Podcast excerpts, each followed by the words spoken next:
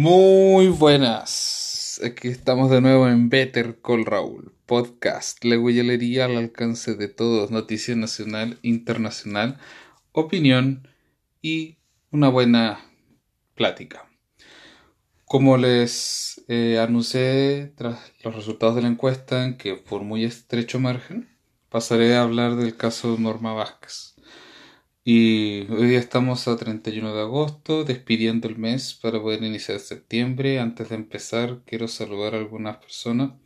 Quiero saludar de parte a mi hermana y a mis primas, la, el clan Arismendi, Dominique, María José, Valentina, Francisca, Claudia, mi prima Camila Aravena, por todo el inmenso apoyo desde la familia. A mi amiga Constanza Cabezas también y felicitarla por el día de hoy Mm, me mando un cálido abrazo, Connie.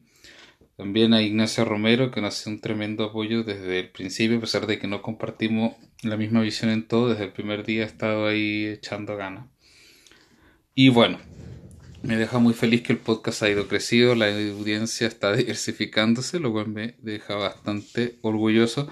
Y bueno, tenemos que pulir ciertas algunas cosas, adquirir por ejemplo un micrófono para mejor eh, difusión del audio y puedan escucharme mucho mejor. Bueno, vamos a lo que nos eh, convoca. Como bien dije, el día de hoy analizaré el caso de Norma Vázquez, porque bueno, últimamente será que por la pandemia y la cuarentena los medios de comunicación han preferido un poco, también un poco para formar morbo, pero han reportado una situación de violencia y la cantidad de femicidios que se han sabido. O sea, hemos estado con una cantidad de casos que, uff, como cansa muchas veces. Y bueno, vamos con el caso de Norma Vázquez ocurrido en Linares.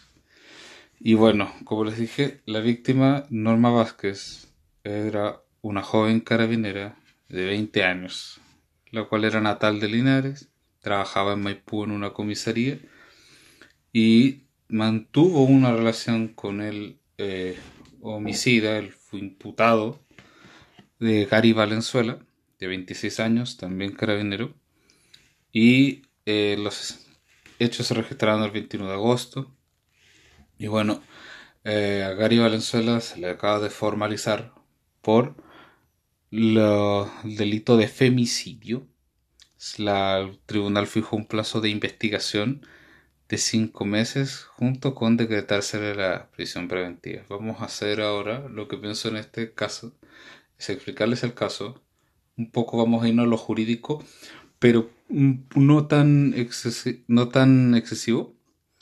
Y al final quiero dejarlos pensar, porque con esta difusión que hay en redes sociales, que también son muy enormes muestras de apoyo, muchas de estas mujeres lo de la alerta morada y muy constante pero también muchas veces se incurre a veces por la rabia o la ira o incluso desidia que generan estos casos y la difusión de los medios, quiero hacer un poco reflexionar respecto de algo, más bien de, nuestro sistema judicial penal, el cual no está lejos de ser el mejor del mundo, pero quiero hacer ciertos reparos.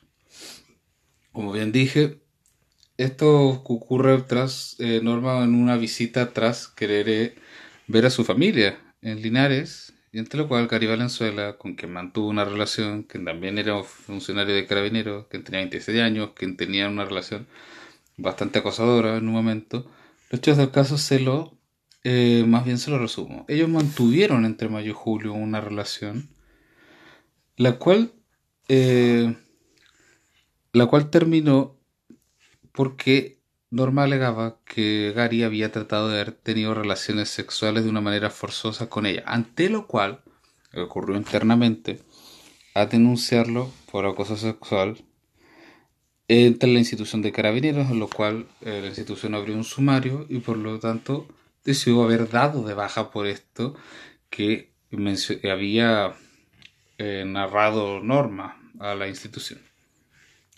Resulta que para el día 21 de agosto Norma se trasladó a ver a su familia a Linares y Gary Valenzuela había llamado insistentemente de una manera muy acosadora, insistiendo en que se reunieran bajo pretexto de que él le entregaría unos regalos que le iban a gustar.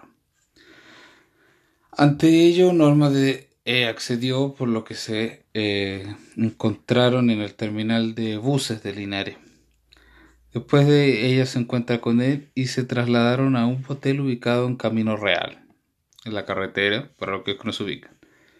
Según lo que narra la fiscalía en el juicio, de una manera alevosa y premeditada, Gary Valenzuela procede a golpearla en la cabeza reiteradas veces con el extintor de su auto, el cual habían encontrado después las diligencias de la policía en el asiento trasero de su auto. Bueno, posterior a eso, eh, con el cuerpo ya inerte de normal, la introdujo en el maletero de su auto para huir.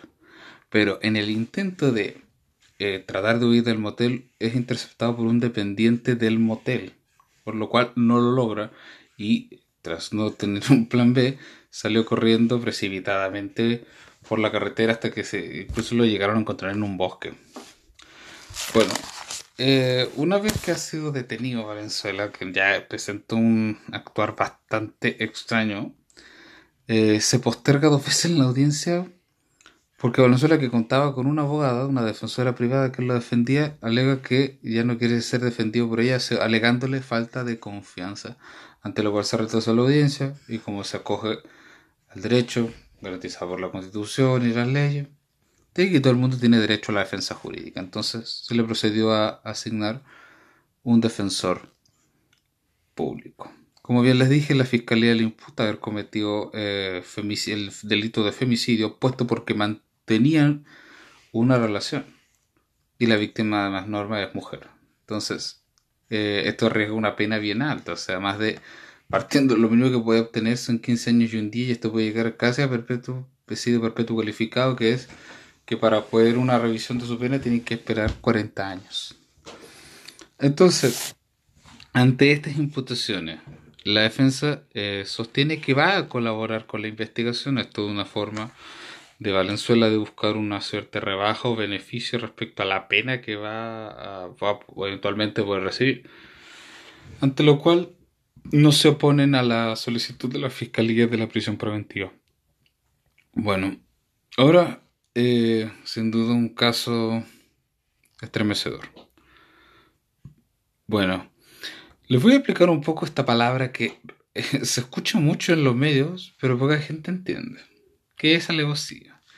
La alevosía se ha entendido por muchos estudiosos del derecho penal, también lo, define nuestro código penal, que se entiende la alevosía como obrar a traición o a sobreseguro. Quiere decir que se quiere producir en la víctima, en este caso Norma, una eh, indefensión, indefensión ocultándose la, la intención, aprovechándose de un vínculo de confianza de la víctima a través de empleados de medios tanto físicos o psicológicos. Quiere decir que lo que Gary Valenzuela quería, aprovecharse de los vínculos, de la confianza que tenía, puesto que habían mantenido una relación o de que Norma tenían contactos, se habían conocido, de ocultar la intención de cometer el delito de querer matarla a ella. Y bueno, se configura la figura del femicidio y no del homicidio calificado, porque, por las razones que les digo, la víctima es Norma, entre ella y el autor, que en este eh, caso de Venezuela hay o había una relación al momento de ocurrir los hechos. Como dije, ya no los voy a ocurrir más con términos jurídicos, pero es un poco para eh, representarles la situación de lo que nos atañe, lo que nos convoca. Y bueno, yo ahora quiero hacer esta última parte del podcast, mostrarles mi opinión, y esto va dirigido a aquellas, o aquellos también, quiero va dirigido en realidad a toda esa gente que, como muchos, están su derecho. Puede ser crítica, de que a lo mejor la ley no es tan dura, de que el sistema es muy garantido, bueno, pueden ser críticas loables. Pero que a veces incurren, y ante esto yo siempre a eh, hipótesis que de ser configuradas, yo estimo serían muy perjudiciales. Cuando escucho muchas veces que debiese volver la la pena de muerte, mano dura, cero delincuencia, porque el sistema está garantista que se acaba la presunción de inocencia. Son críticas. Yo Eh, como bien, les, saben, soy titulado de Derecho, con mención en los derechos humanos, un tema que les de, tengo pasión y por ende que voy a dar mis razones desde mi óptica para poder rebatirles ese, como bien se, yo le denomino, populismo penal, alegando un poco que ahora se ponga el Estado más duro eh, las víctimas buscando fines absolutos relativos de la pena. Bueno, les quiero mencionar algunos que, que algunos que creen que antes era muy buena la justicia penal. Les voy a decir las deficiencias que se tenía el proceso. Un poco téngame paciencia. Bueno, en ese sentido el juez tenía una cantidad de discreción en la forma de usar su poder porque la ley ni le regulaba ni lo controlaba mucho. Usted estaba en un proceso en que el juez investigaba, acusaba y fallaba. Usted, si usted le imputaban un delito, se las tenía que. Eh, cuando eso se dicen, debe con el juez. Porque el juez, mírense el poder que tenía. Me imagino que usted no está tan tranquilo con una imparcialidad, es el mismo que los va a juzgar, eh, que le está investigando, ¿no? Esto se abría en una etapa de sumario que era prácticamente investigativo, el cual era secreto. Nadie tenía acceso al sumario que llevaban los jueces. Y, y, suerte que se lo llevaban, porque el sumario no tenía plazo de cierre. En muchos casos, recién en investigaciones de tres 5, incluso hubo casos de sumarios que duraron 8 o 10 años.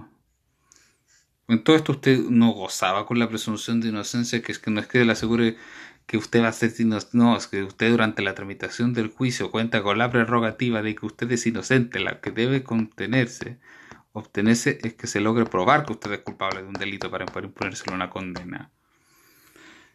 Como les digo, no había contacto alguno directo entre el juez y las partes. Los jueces tenían una carga de trabajo y solo había papel. Si usted le checaban un delito y el juez solo había papel entre medio, escrito, y que usted no tenía mucho acceso. Todo se configuraba en acta, reconstituciones o ante todo iba a primar siempre las actas. Para que una víctima pudiese participar, porque acá el vínculo era entre el Estado y el culpable, usted tenía que presentar una querella. Si no, usted Suerte con que tuviera una participación. La carga laboral de los jueces era tan grande, porque nuestro sistema judicial se ha colapsado, que el juez delegaba muchas funciones. Usted lo un secretario, un actuario, un tribunal, un receptor, menos el juez, que era el que tiene los conocimientos jurídicos y el mandato de su causa. Para que hubo casos como se tenían que dictar sentencias en algunos plazos, de que se le delegaba a funcionar el tribunal para que redactara una sentencia. ¿Cómo la ve esa? Y en caso de no poder contar un abogado, si a usted le checaban un delito, ¿sabe quién lo defender?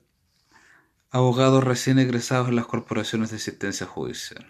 Lo cual, pueden haber, yo creo que a lo mejor había estudiantes muy buenos, pero la experiencia es algo que se cumple con los años. Y yo la verdad si me asignaran un no se sabría qué hacer muy bien. Para les pongo a pensar eso. Les pongo a pensar ya si usted quiere un populismo penal quiere una pena de muerte no quiere que haya presunción de inocencia quiere más duro le pongo a pensar eso pero también a pensar si un momento usted en un momento va a ser un imputado de un delito o le achacan y usted va a sufrir eso que usted está Solo dejo del tintero para que reflexione a ver si lo de la pena de muerte es tan viable, si que ahora a usted se le presuma culpable. Le, pongo a pensar. Yo creo que se acusan que es garant se llama el sistema le achacan de garantista porque usted es tanto un juez de garantías, ve la garantía no solo del imputado, ve la garantía de la víctima, de los testigos, de los peritos, de que el proceso se respeten las garantías que están reconocidas en el texto, en la ley, en la constitución, de que el juicio no sea sea una parodia, que sea efectivamente una discusión tranquila, seria. Y además, voy a dejar algunos latinajos. Beccaria, en el año 1700 del siglo XVIII, hizo una obra muy breve y un título muy sencillo de los delitos y las penas. Y él establece que es algo que una causa con la que yo díganme perdida, pero yo creo que las cosas perdidas son las únicas que no luchan.